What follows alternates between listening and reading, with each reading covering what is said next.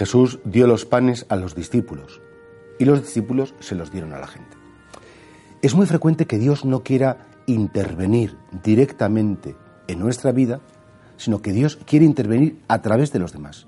Eso se llama las mediaciones.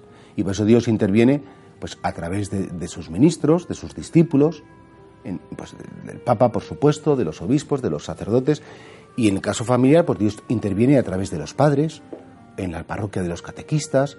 Es decir, no esperemos que Dios venga un día y nos haga una revelación, se nos aparezca y escuchemos una voz con toda claridad que nos diga, quiero esto, te voy a dar lo otro, no, sino que Dios se sirve, se sirvió de la carne de Cristo. De hecho, los judíos contemporáneos a Jesús tuvieron que aceptar que a través de, ese ser humano Dios se estaba manifestando. Tuvieron que hacer un acto de fe de que en la carne de Jesús se estaba expresando la plenitud de la divinidad.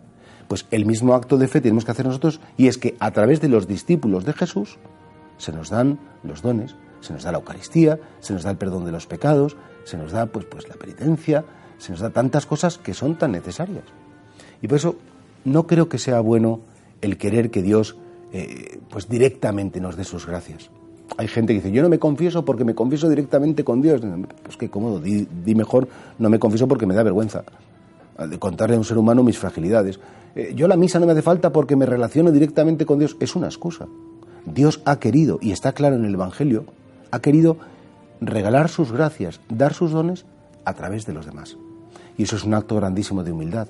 Eso es que no somos como repúblicas independientes en las que cada uno intenta pues vivir mm, su vida sin contar con los demás, no. Dios quiere que necesitemos de los demás, como los demás nos necesitan a nosotros, porque en definitiva Dios quiere la humildad. Dios quiere que no seamos soberbios, que no nos creamos tan importantes, tan importantes, que no necesitemos a otros. Por eso qué bonito el Evangelio de hoy ese gesto de que Jesús dio el pan a los discípulos. Y los discípulos, efectivamente, ese mismo pan que reciben de Jesús se lo dan a los demás. Podría haber dicho, maestro, dánoslo tú directamente. No, él quiso hacerlo así y lo sigue haciendo así. Eso quiere decir que Dios sigue queriendo que para que creamos en Él, creamos en la Iglesia. Dios quiere que la Iglesia esté en medio de los hombres. Dios quiere servirse de la Iglesia para revelar su buena noticia, para dar sus sacramentos, para vivir la caridad.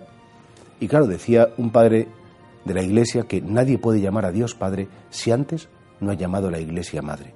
Y por tanto esa falacia de decir yo creo en Dios pero no creo en la Iglesia, entonces no crees en el mismo Dios que nos mostró Jesucristo, que quiso servirse de sus discípulos para dar el pan.